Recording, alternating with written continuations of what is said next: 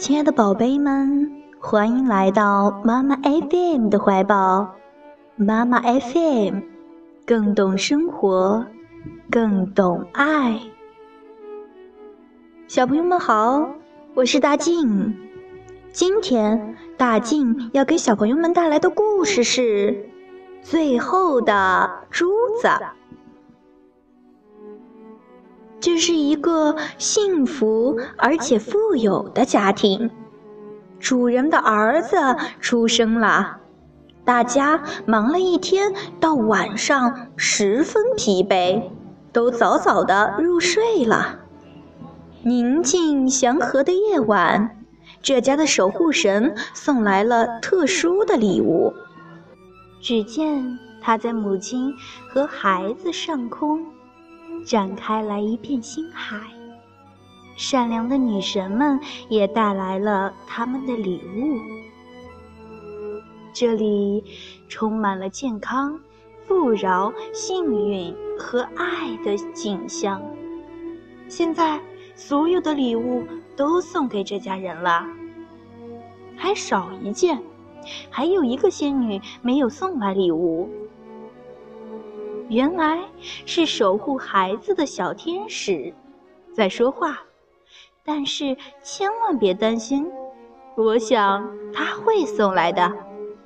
即使过去许多年，他还是会送来那最后的一颗珠子。不用着急，这儿已经很完美了。假如真的少了这颗珠子，那么。我们就去找他吧。我相信，总有一天，仙女会回来的。要把这个花环扎好，这颗珠子绝对不可以缺少。我特别想知道它住在什么地方呢？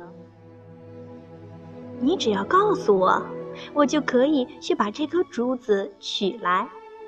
太好了！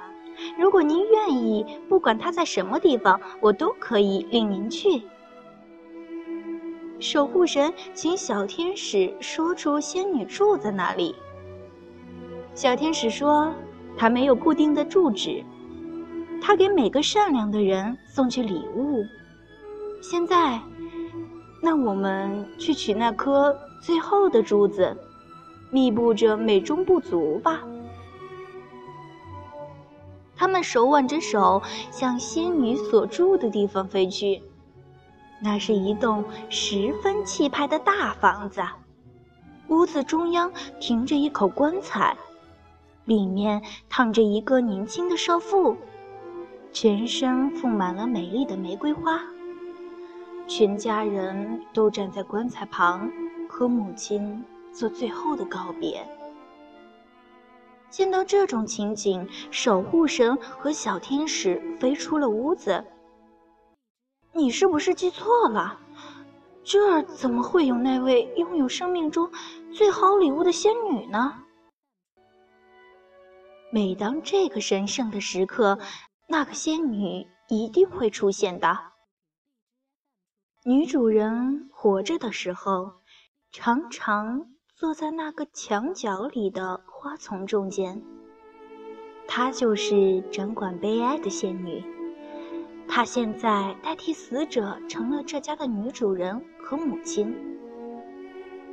守护神看到那个女人流下的眼泪滚到衣服上，变成了一颗珠子。悲哀的珠子就是最后的那颗珠子。我们。每死去一个亲爱的人，就可以在天堂上多得到一个朋友。